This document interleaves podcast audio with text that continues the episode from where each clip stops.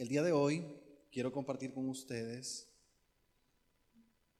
eh, a todo ponerle mute, solo déjame el canal 1 libre. Ok, listo.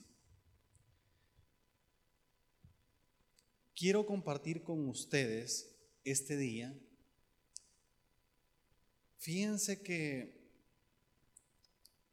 yo quisiera finalizar el día de hoy con el resultado de la base de una espiritualidad.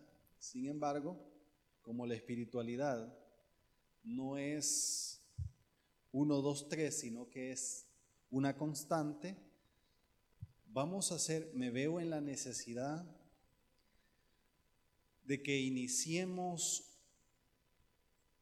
como una nueva serie que se va a llamar propiamente los frutos del Espíritu, la serie. Pero vamos a cerrar la enseñanza que hemos venido hablando acerca de las bases de la espiritualidad. Y eso es que vamos a hablar de Mateo 3.8. Busquen Mateo 3.8, por favor. Mateo 3.8. Es el primer libro de el Nuevo Testamento, Mateo 3.8. Lo bueno con la tecnología es que es un poco más rápido de encontrar. Mateo está después de Malaquías y antes de Marcos. Mateo, capítulo 3, versículo 8. Capítulo 3, versículo 8.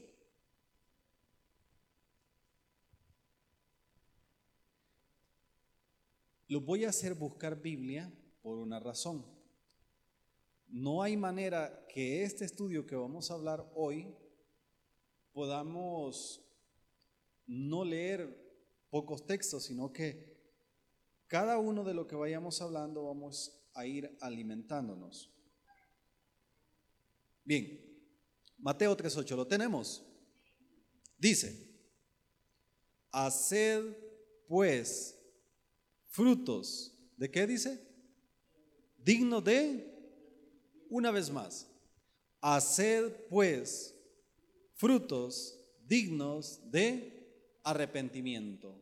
Oramos, Señor, gracias por la oportunidad. Bendice, multiplica, Señor, esta palabra. Que el fruto sea al ciento por uno en los corazones que aquí estamos. Bendice a las familias acá presentes como las que nos van a escuchar. Señor, en las redes o por cualquier medio. Dios Todopoderoso, ponemos en tus manos este servicio. Amén y amén. Bien.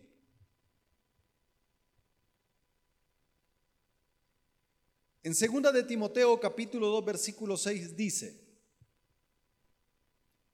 el labrador para participar de los frutos debe trabajar primero les voy a leer una vez más. Según Timoteo 2, 6, dice, el labrador para participar de los frutos debe trabajar primero. ¿Y de qué, en qué va a trabajar el cristiano para cosechar estos frutos? Anteriormente hemos hablado de cuatro cosas y quiero mencionarlos porque es la base de lo que hemos venido diciendo. Número uno, hablamos que la base de una espiritualidad sostenible es, uno, la oración, dos, el ayuno, tres, la lectura de su palabra. Y el domingo hablamos acerca de el amor a la casa de Dios. Cuatro cosas hemos hablado. Hoy vamos a hablar acerca de los resultados de trabajar en la espiritualidad. Escuchen bien esta parte. Si nosotros, dice que el que va a cosechar los frutos es el que trabaja.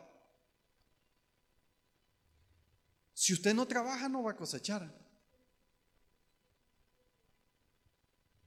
Aquí solo en la Asamblea Legislativa es que cobran los cheques y no van a trabajar. Pero ese es un problema bien especial. De lo contrario, el proletariado, la gente común como nosotros, para poder obtener un poco de dinero y poder resolver los problemas básicos de la casa, tenemos que trabajar. No hay manera, no hay manera de tener dinero si no es solamente trabajando. Hay gente que dice, es que yo vivo por la fe. ¿Ok? ¿Y qué entiende usted por vivir por la fe? Ah, pues hermano, que el Señor siempre sabe la necesidad de sus hijos, así que lo tiene que enviar. La pregunta es, ¿qué está haciendo entonces por la fe? Porque algo tiene que estar haciendo, es que no puede, no existe. Dice la palabra de Dios que la fe sin obras es muerta. Es decir, que las personas que no accionan, que no hacen algo, nunca van a obtener algo como resultado de su trabajo. Jamás. Una de las cosas que molesta, y es que la injusticia, por ejemplo, los que cuando se estudia en la universidad o en los, bueno, también creo que se da cuando uno va a básica, no recuerdo muy bien. Bueno, en media, en bachillerato se da un poco. Es que cuando uno hace equipos de trabajo, siempre hay un aragán que ese no hace nada. ¿Y qué dice ese siempre? Ahí me ponen en, en la portada. Ahí me das tu código. Le hago una pregunta. Los que trabajaron, los que se desvelaron, los que leyeron, ¿verdad que da cólera? Porque es injusto. Es decir, si alguien come del fruto y no trabaja, esa es injusticia. Eso es injusto. En la vida de la justicia, no, uno no puede comer de algo que no ha trabajado. Y por eso quiero hablar de los frutos. ¿Quién va a cosechar los frutos? El que ha trabajado. ¿El que ha trabajado en qué? ¿De qué hemos hablado? la oración, el ayuno, la lectura de su palabra y el amor a la casa de Dios. Les voy a decir lo siguiente. No todos leen la palabra de Dios. No todos oran. No todos aman la, la casa de Dios. No todos leen la palabra. Si usted no trabaja en eso, usted no va a cosechar. A usted no le van a pagar por leer la Biblia, a usted no le van a pagar por ayunar, a usted no le van a pagar por orar, a usted no le van a pagar por venir a la iglesia. Pero ¿cuál es el fruto? O sea, ¿cuál es el resultado de todo esto? Es que su vida va a mejorar. Porque nosotros venimos a la iglesia porque queremos mejorar nuestras vidas. Porque de alguna manera nosotros queremos resolver a través del Señor una serie de dificultades que como seres humanos tenemos. Gálatas, ese sí búsquenlo. Gálatas está adelantito de Mateo, muy adelante. Gálatas capítulo 6, 22. Gálatas 6, 22.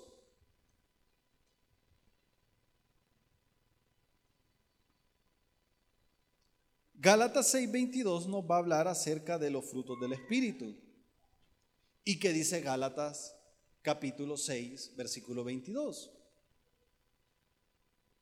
Y los frutos del Espíritu son, y da un listado.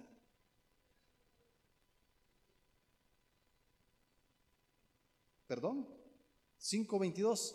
Sí, 5.22, perdón. Yo lo dije mal, ¿verdad? Yo dije 6. Es 5.22, es cierto. 5.22, Gálatas. Gálatas está casi al final de la Biblia, ¿verdad? Y si encontró Corintios, está cerca. 5.22. Dice, y los frutos del Espíritu son, ¿cuáles? Número uno, Amor. Vamos a hacer un listado, yo voy a hacer un listado. Amor, gozo, paz, paciencia, benignidad, bondad, fe y mansedumbre. Ah, hay otro el 9, templanza. Y luego cierra, contra tales cosas no hay ley. Si nosotros enumeramos esos frutos, vamos a contabilizar nueve frutos. Y la pregunta es, ¿solo nueve frutos abre la escritura? No. Yo le voy a agregar otros tres más. El siguiente es justicia. La justicia la vamos a encontrar en 2 de Corintios 9:10. Rodrigo, me lee 2 de Corintios 9:10 en voz alta. En voz alta. Segunda de Corintios 9:10. Sí.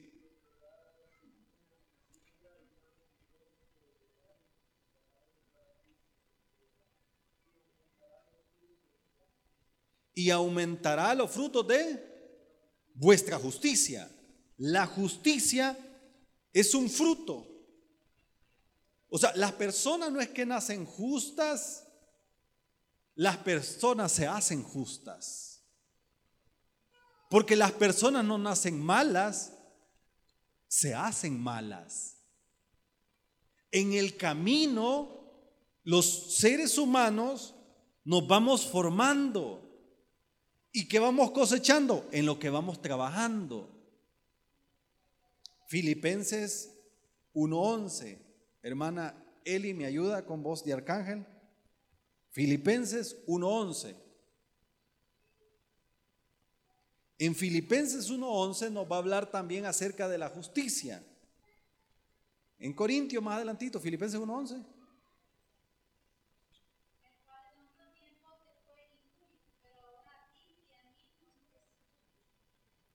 1.11, Filipenses.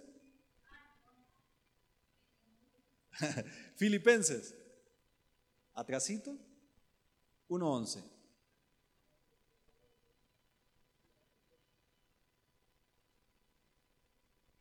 Efesios, Filipenses están pero pegaditos. Gálatas, Efesios, Filipenses. Filipenses 1.11, ¿lo tienen?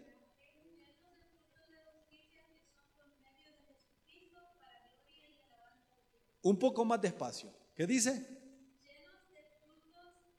Ahí, llenos de fruto de qué? De justicia. ¿Para qué? Siga.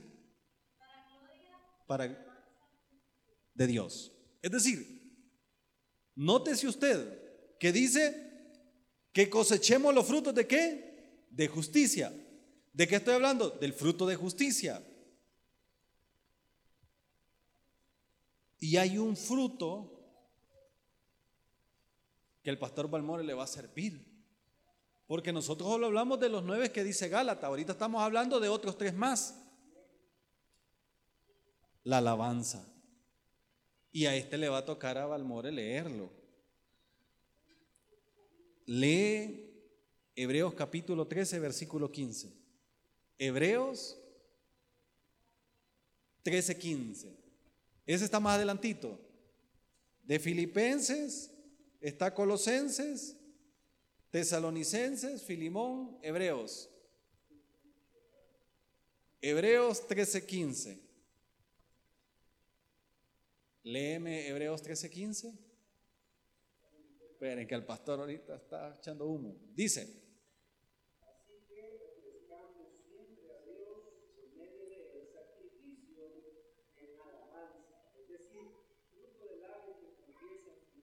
¿Frutos de qué? ¿Frutos de qué? Pero ¿qué dijo anteriormente? Lee el sacrificios de qué? Y estos, oiga bien, cuando hablamos de alabanza, hablamos de frutos de qué? De labios. ¿Y qué es la y, yo yo le voy a decir algo? El impío alaba al Señor Pregunto, ok, voy a quitar la palabra impío, porque el impío en veces ni se entiende. El malo tiene la intención o le gusta alabar a Dios. Tómala que es tuya. E, e, ese, le gusta cantar. La gasolina, el chequi chequi,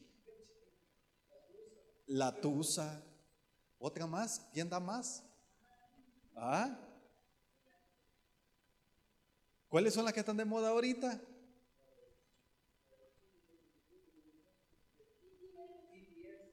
BTS. Ok, toda esa música, no hay ninguna intención. ¿Verdad que usted va en el carro? Va en el carro, el carro es suyo. Usted es el que lleva el control de la música porque el carro es suyo. ¿Estamos de acuerdo? Pero usted lleva a todos los compañeros de su trabajo y usted es el único cristiano. Pero usted lleva el control de la música. Y viene usted, pone, quiero poner una alabancita, y pone, quiero ser Señor más como tú. De unos hermanos, pero de aquellos boleros, de aquellos. Y todo el mundo, ay, ya vas vos, Quita eso, pone algo bueno. Y viene usted estratégicamente, ya pone a Betel en inglés. Ya es música más juvenil, alabanza. Pero mire, el diablo bien detecta, Esa no me la puedo. Mm, vea que es alabanza. No, hombre, es que pone una buena, una de Daddy Yankee, de las nuevas, de las que pegan. ¿Desde qué momento empezamos nosotros a cantar alabanzas? Desde que nos hacemos cristianos. O sea que la alabanza es un fruto del Espíritu. Cuando la semilla de la palabra llega, y claro, nosotros venimos de un mundo secular totalmente y nosotros no conocemos qué es una alabanza. Es más, no conocemos las alabanzas, conocemos las más famosas que pone porque las radios seculares hoy han abierto una sección que se llama como sección positiva, algo así, ¿verdad? Y que las, emisoras seculares ponen, y por cierto, hace poco iba escuchando, iba pasando ahí donde venden dos por un dólar, ahí por, donde, por, ahí por el centro histórico. A todas las alabanzas les han puesto un trap es decir, aquellas que, por ejemplo, de Jesús Dan Romero, que nosotros conocemos, que dice, sumérgeme en el fruto de tu espíritu. Al final, oye usted qué? Un trap. Porque, porque la alabanza no le llama la atención como tal, sino que, y esas como nosotros las escuchamos en el mundo secular, es la que la gente conoce. Pero cuando usted viene aquí y oye a Miguel Casina cantar el proverbio 18.10, y usted se preguntará, ¿y qué dice el proverbio 18.10? Torre fuerte es el nombre del Señor. Torre fuerte es el nombre del Señor. Y se eleva Miguel Casina con esa voz extraordinaria que tiene y dice, a él correrá el justo. Y termina, y levantado será. Les quiero decir algo. ¿Ustedes conocen esa alabanza? La mayoría no la conoce. Cuando uno no es cristiano, uno no conoce qué alabanza que dice, Señor, llévame a tus atrios y al lugar santo, porque todo ese repertorio tiene que ver con fruto del Espíritu. Y le voy a decir algo, cómo están de mal los salmistas. Y esta es una exhortación para los maduros en la fe, para los que van en teoría creciendo en el Señor.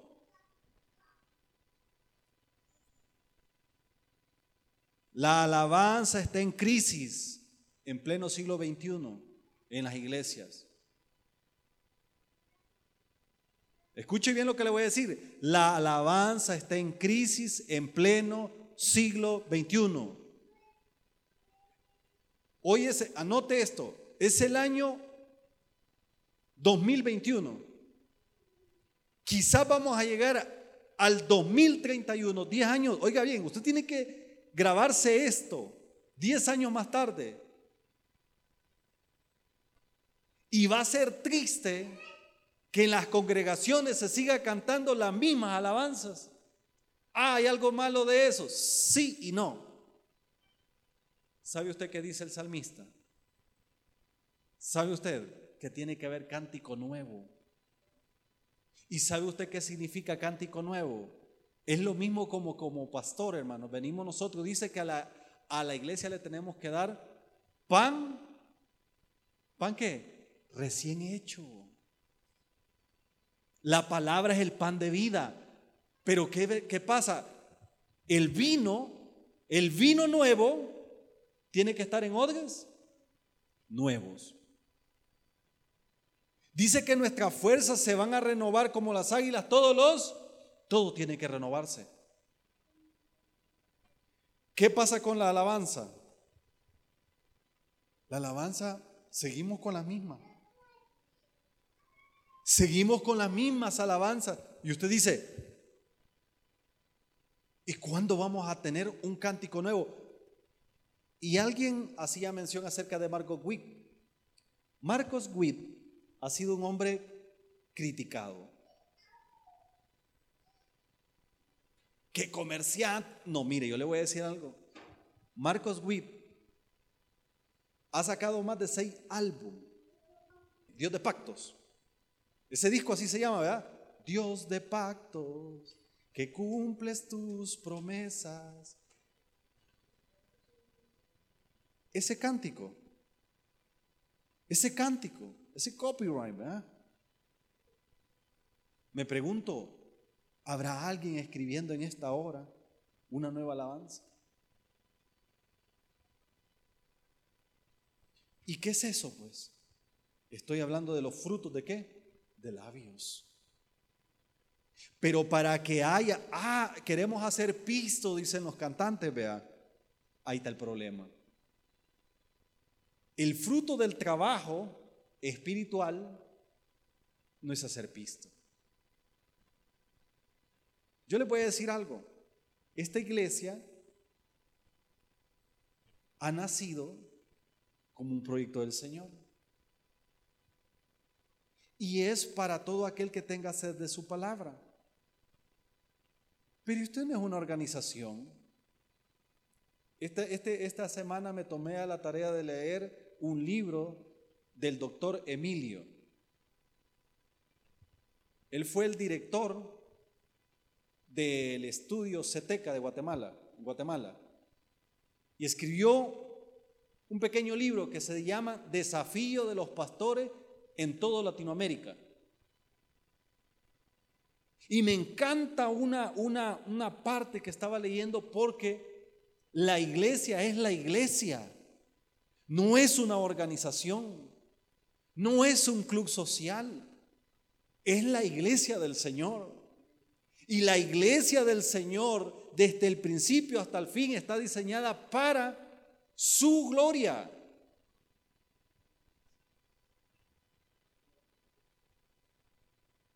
Me detuve un poco en la alabanza porque, e, eso va a ser más adelante un estudio, pero me detuve un poco porque la alabanza Usted solamente se atreve a cantarla cuando usted ya se siente que es creyente y usted dice, no, yo quiero alabar al Señor. Antes uno se compraba los cassettes. Hoy ya está Spotify y YouTube, pero yo todavía soy de la vieja escuela donde, ¿y ese cassette cuánto vale? Ando buscando uno de Marco Wick y ha comprado uno su, su cassette. Les quiero decir algo.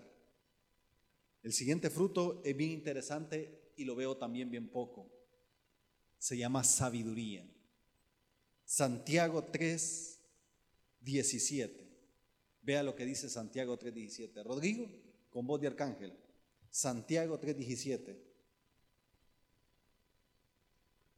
¿Qué dice?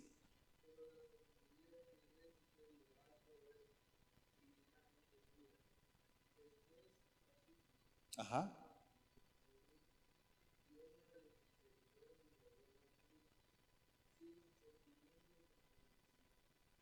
¿Llena de qué?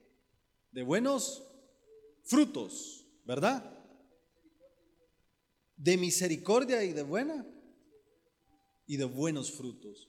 La sabiduría, porque hay una sabiduría de este mundo que es del diablo, dice la palabra, y que es maquiavélica. Pero esta sabiduría está llena de qué? De bondad, de misericordia. O sea, todo eso tiene que ver con fruto del Espíritu. La sabiduría es un fruto que se adquiere. A ver, compruébemelo. Miren, ¿han leído ustedes Proverbios? Proverbios capítulo 1, versículo 7 eh, dice, el principio de la sabiduría es el temor a qué? A Jehová. Es decir, que las personas empezamos a producir sabiduría sana en el momento que llega el temor del Señor a nuestros corazones. Cuando llega el temor de Dios a nuestros corazones, empezamos a ser mejores personas. El Señor se goza y se agrada en los discípulos que llevan frutos. Y estos son dignos.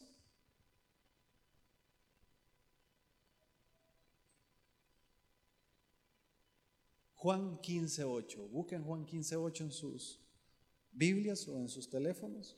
Juan 15.8. Hoy estoy hablando de manera general de los frutos. Juan 15.8. ¿Lo tiene?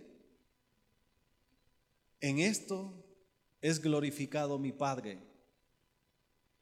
en que llevéis mucho, en que llevéis mucho fruto y seáis así mis, una vez más, esto, en esto es glorificado mi Padre, en que llevéis mucho, ¿en qué se agrada el Señor? En que llevemos frutos, en que seamos esos árboles buenos, que den fruto al ciento por uno. La pregunta es entonces, ¿qué pasa si no damos los frutos? Número uno, si no estamos llevando los frutos, no estamos glorificando al Señor, al Padre. Porque dice que glorificamos al Padre en que llevéis mucho fruto. ¿Y cuáles son los frutos? Por eso le di un listado y le di al menos 12 que la escritura dice. Por eso hablé acerca del amor, hablé del gozo, hablé de la paz, hablé de la paciencia, de la dignidad, de la bondad, de la fe, de la mansedumbre, de la templanza, de la justicia, de la alabanza y de la sabiduría. Algo debemos de tener en nuestra vida de eso.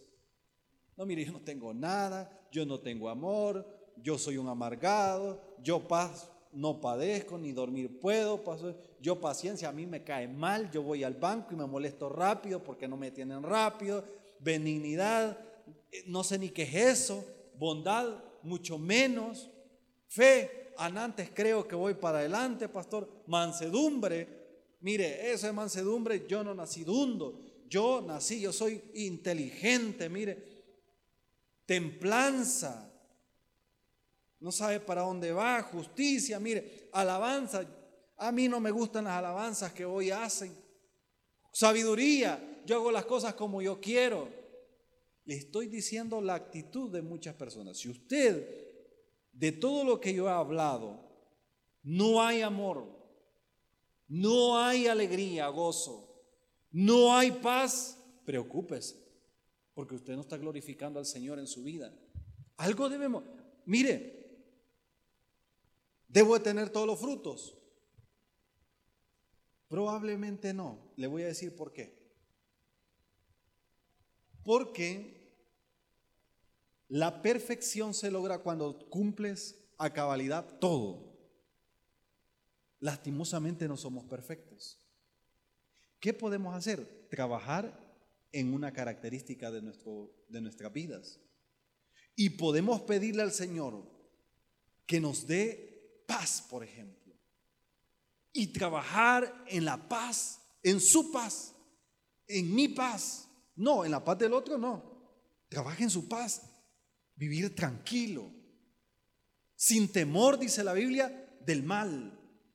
Ya encontró paz usted usted ya tiene equilibrio en su vida. Entonces, pero dice, ah, mire, yo me enojo con facilidad. El gozo. Trabaja en el gozo. ¿Y cómo trabaja en el gozo? Orando. Esta semana estábamos hablando ahí con alguien y dice, me di cuenta que yo soy bien criticona, dice. Por ahí está, no voy a mencionar. Me di porque dice que iba orando. No estaba contando en confianza. Entonces yo en confianza le cuento a ustedes. Como no saben quién es, no hay problema. Pero no estaba contando en confianza que iba orando en el bus. Eh, orando.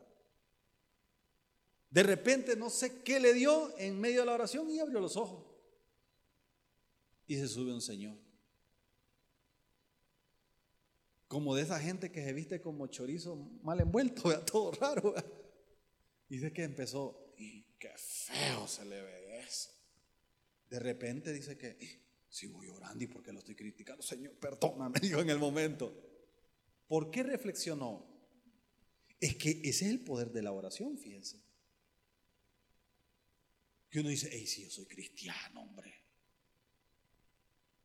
Va en el carro y de repente ya. Y uno ya a los tres pitos, vea. No, vea, tranquilo. Bájate pues. Ah, y, ya saca el corvo, va, guarda el corvo, hombre, tranquilo. Uno va trabajando. Y cuando uno logra dominar, y mira, vos si vos siempre andabas de violento y te veo bien tranquilo. Ah, es que estoy trabajando. Vea que el que cosecha, ¿quién es? El que trabaja. Mire qué proyecto el que tenemos nosotros mismos, ¿verdad? De vernos en el espejo y decirnos, hey, yo voy a hacer una mejor versión de eso que está ahí. Juan Diego es uno de los influencers, un coach, que yo lo sigo. Él habla acerca de invertir en la, en la moneda virtuales y todo eso. Es un director financiero. Si ustedes saben, Colombia está pasando una crisis política bien fuerte. Miren, esta semana hizo un live, pero yo quedé, yo le dije, Padre, háblame, de verdad, el, Señor usó a ese, a ese tipo. Él no es pastor, pero lo usó son alrededor de siete minutos. Y aquel hombre empieza a decir, no dependa del gobierno, no piense que el gobierno le va a resolver todos sus problemas, empiece a resolver sus problemas usted. Que no me da trabajo el gobierno, genere el empleo usted.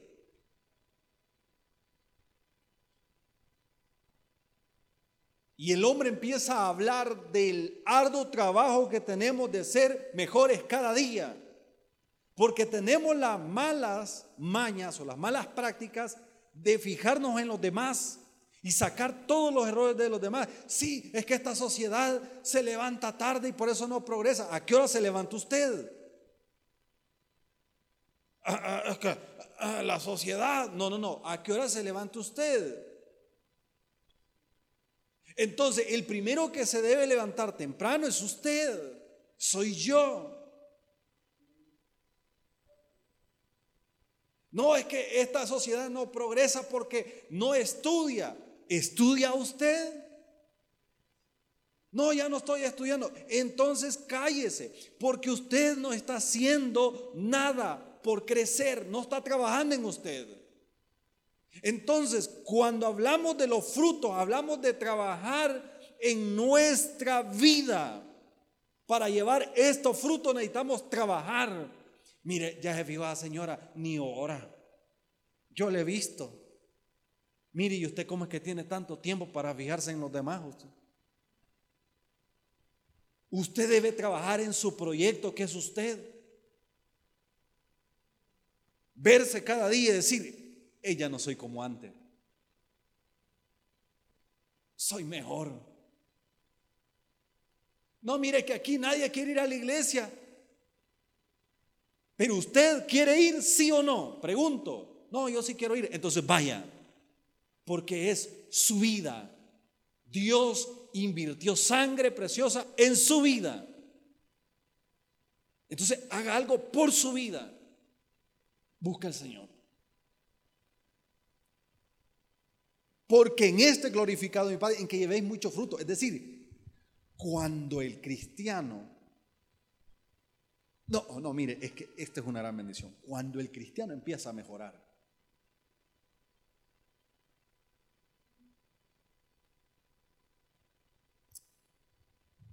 A ver, yo siento que hablar de felicidad en estos días es como una utopía. Pero le quiero decir algo, la felicidad no es una utopía. Le voy a decir dos cosas que considero utópico. Dos cosas. Y esas yo las mantengo y las sostengo y se las voy a decir por qué. En su momento, ahorita no lo voy a explicar, pero hay dos cosas. Idealismo y la perfección. El idealismo y la perfección es utópico. Eso no se cumple. Usted jamás va a ser perfecto. No, ¿cómo no? No. No, se va a frustrar. Es que yo quiero que mi hijo crezca de tal manera que él no se equivoque. Se va a frustrar. Yo quiero que mi hijo cuando coma no riegue la comida porque me tiene harto. Se la va a regar y se va a frustrar. Yo quiero que mi hijo cuando vaya a la escuela, él sea un niño ejemplar, que las notas sean excelentes, 9, 10, sale con 5. Se va a frustrar. No, pero es bueno en mis notas, pero también quiero que le guste el deporte y sea un Cristiano Ronaldo. Tal vez sea buena para las notas y no le va a gustar el fútbol. Por eso es utópico. Pero la felicidad no es utópica. Tú puedes ser feliz. Yo puedo ser feliz. Y a esto quiero llegar. Los que viajamos en el transporte público, nos movemos en cualquier medio, vea los rostros de la gente. O es más, sea observador. Observe a la gente. Observe a la gente. Ayer pasaba por el Super Selectos. Ya le estoy haciendo promoción. Pasé al Super. De frente venía una niña como de unos 17 años, creo yo, lo mucho. O no sé, algunos comen años, a saber cuántos años tenía. Pero sabe que ella iba con el carretón así, viendo el suelo a la inercia iba caminando, no sabía, esa señorita no sabía ni qué, de pronto levanta el rostro y limpiándose las lágrimas. ¿Qué le pasaba a saber? Pero es muy frecuente encontrarnos a diario con personas que van sufriendo en tu camino. Yo soy observador, yo ando viendo, soy un poco metido. Iba cruzándome el semáforo y la señora que estaba así tomando el timón estaba llorando un día de esto. La gente anda triste. Y cuesta ver gente feliz. Cuesta ver que la gente disfrute. Les voy a decir algo. Cuesta ver la gente feliz. Hay una película, y no sé cómo, es que, cómo se llama este actor, pero salen los memes. ¿Cuál es la actitud? Cuando le va bien el amor y le dice que sí la novia, él va caminando. Es un arquitecto, no sé si la han visto, pero hay una escena donde él va feliz.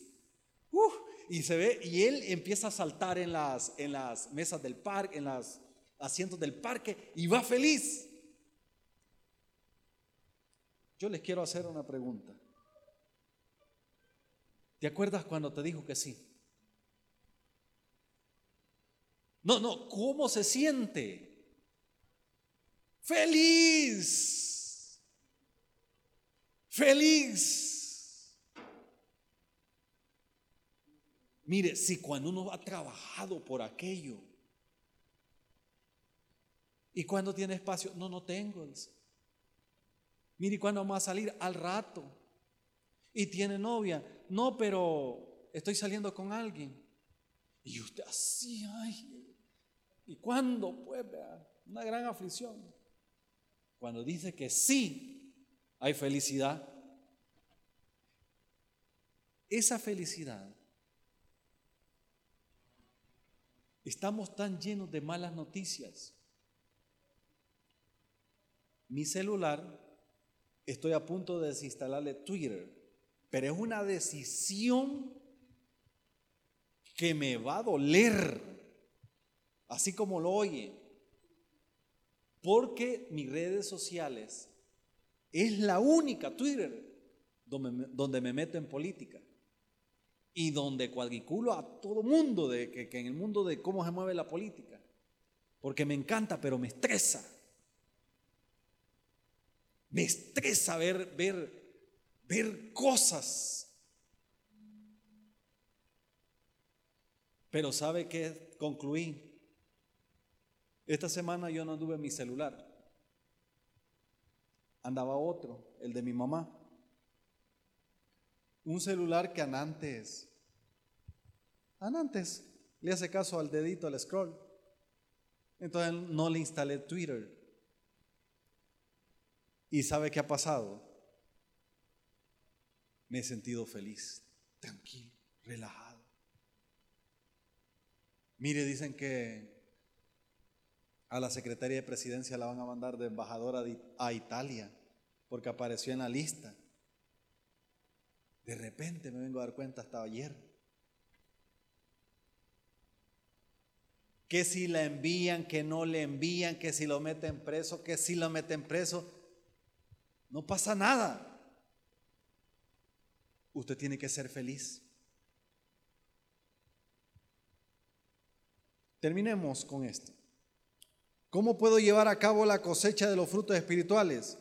Ah, esta es una buena, una buena pregunta y tiene una buena respuesta. Quiero que vean lo que dice Juan 15.5. Ahí mismo, Juan 15.5.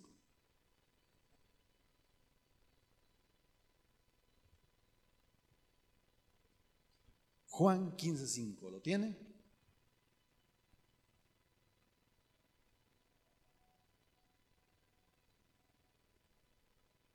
Dice, yo soy la vid. ¿Y qué dice? Vosotros sois los pámpanos.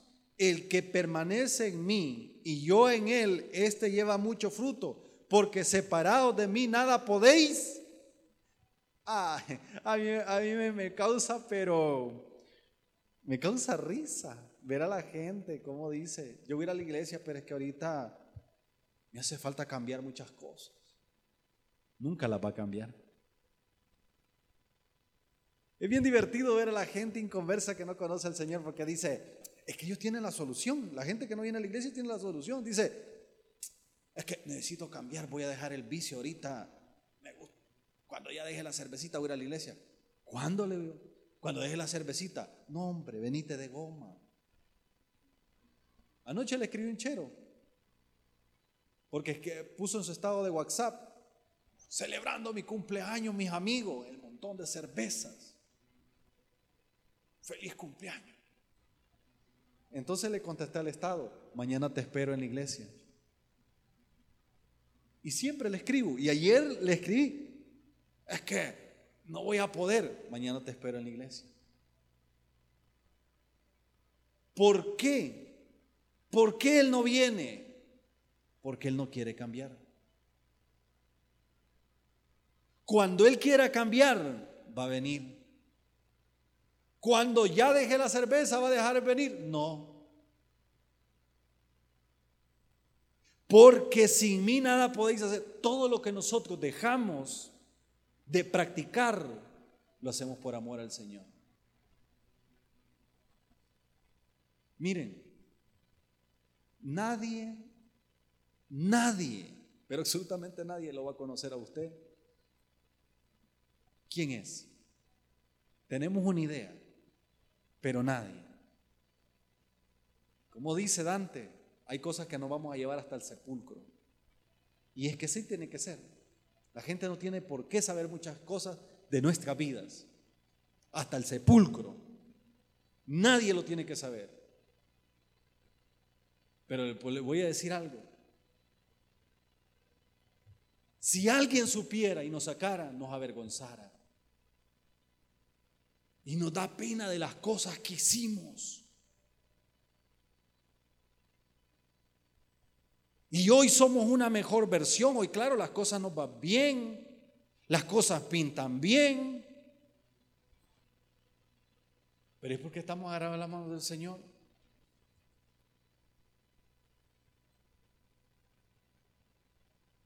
Si permaneces en mí, en el Señor,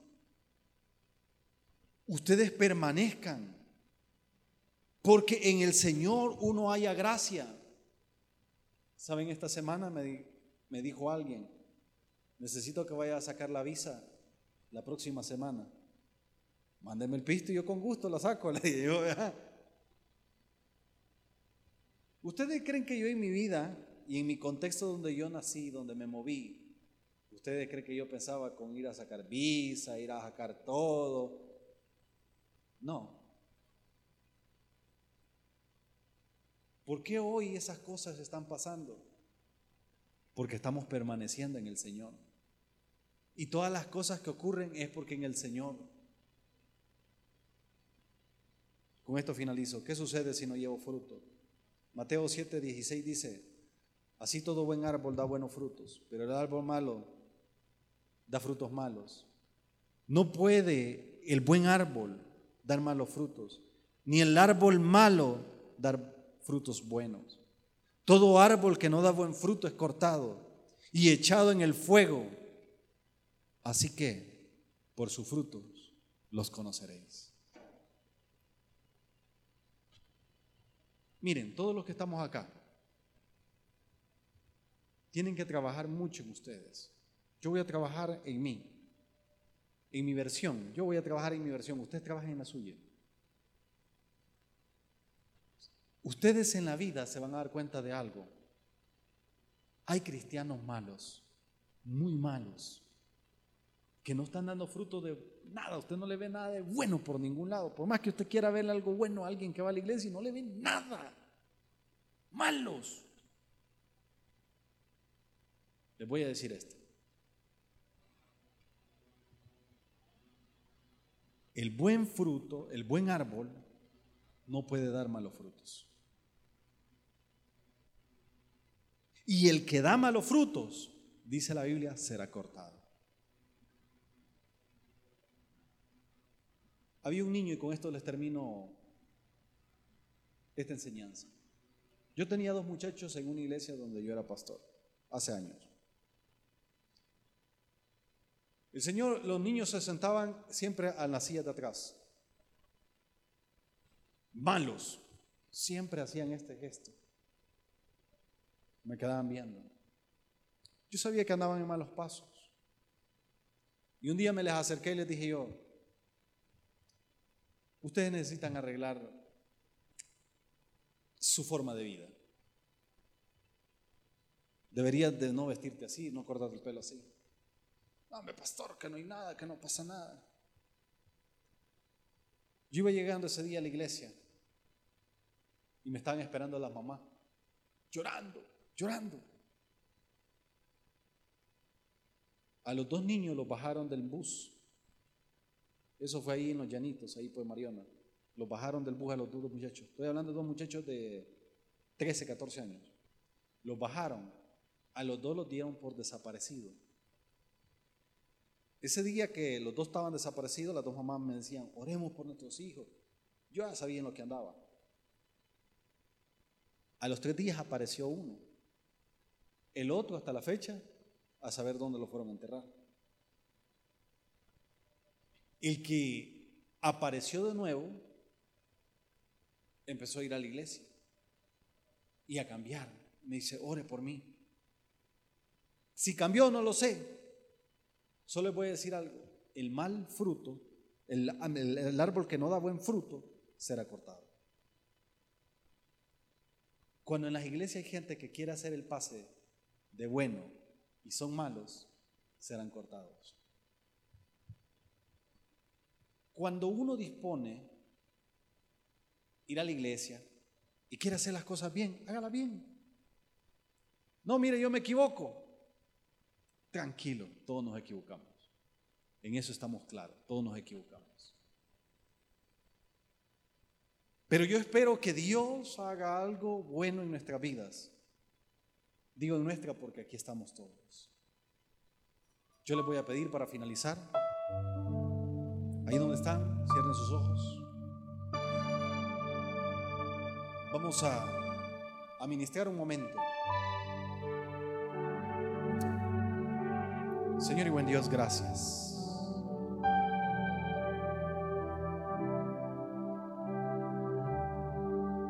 Gracias por tu bondad y tu misericordia.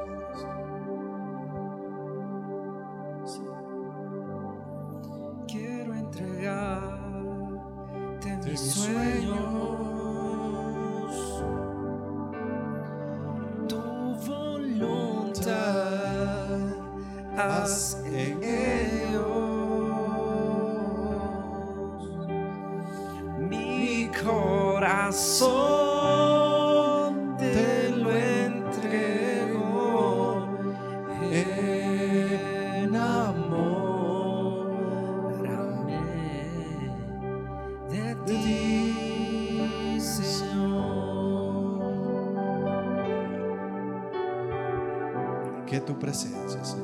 Quiero aprender a escucharte. Quiero saber que es amarte.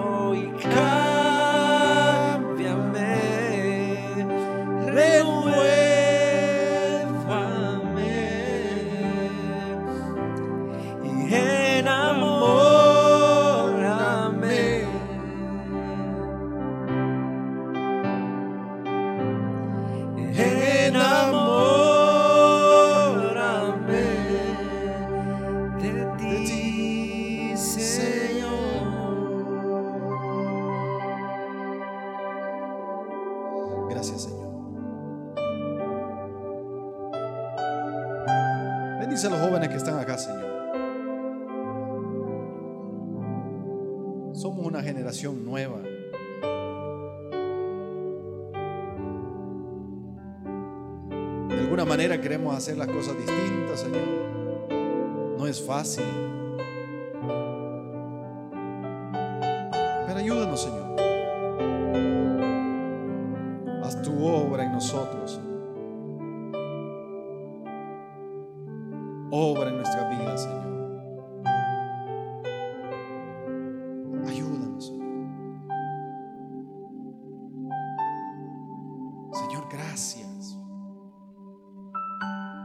como muchos jóvenes se han perdido, Señor, en el camino. Pero nosotros queremos ser distintos.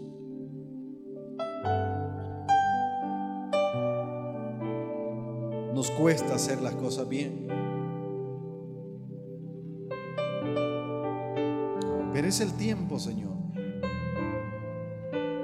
donde creemos que tú, Señor, vas a hacer algo nuevo nuestras vidas.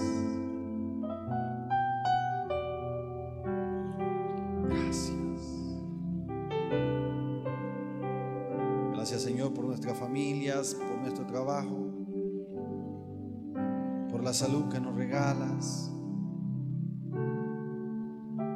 Obra en nosotros, en nuestro temperamento, en nuestro carácter, Señor.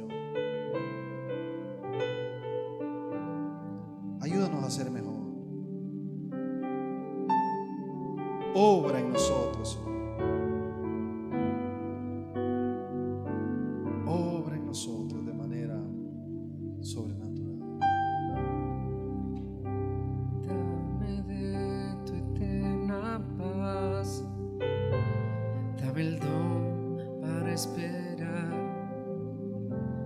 Ayúdame a confiar en mí porque en mis fuerzas no puedo más. Dame de tu eterna paz. Dame el don para esperar. Ayúdame a confiar en ti porque en mis fuerzas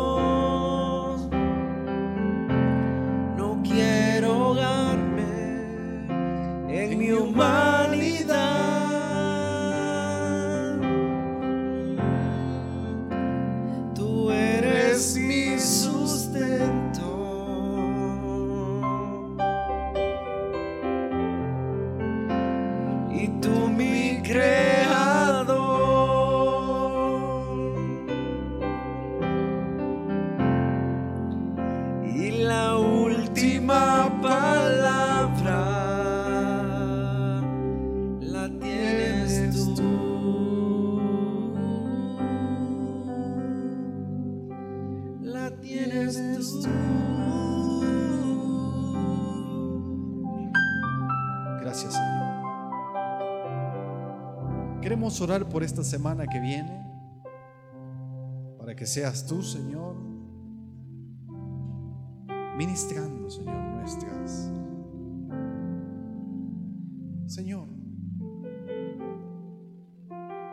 bendice nuestro trabajo, Señor, que haya un crecimiento. Bendice nuestra economía, Señor. Nuestras finanzas. Las puertas, Señor. Abre las puertas de los cielos, Señor. Y haz llover, Señor, de tu misericordia sobre nuestras vidas.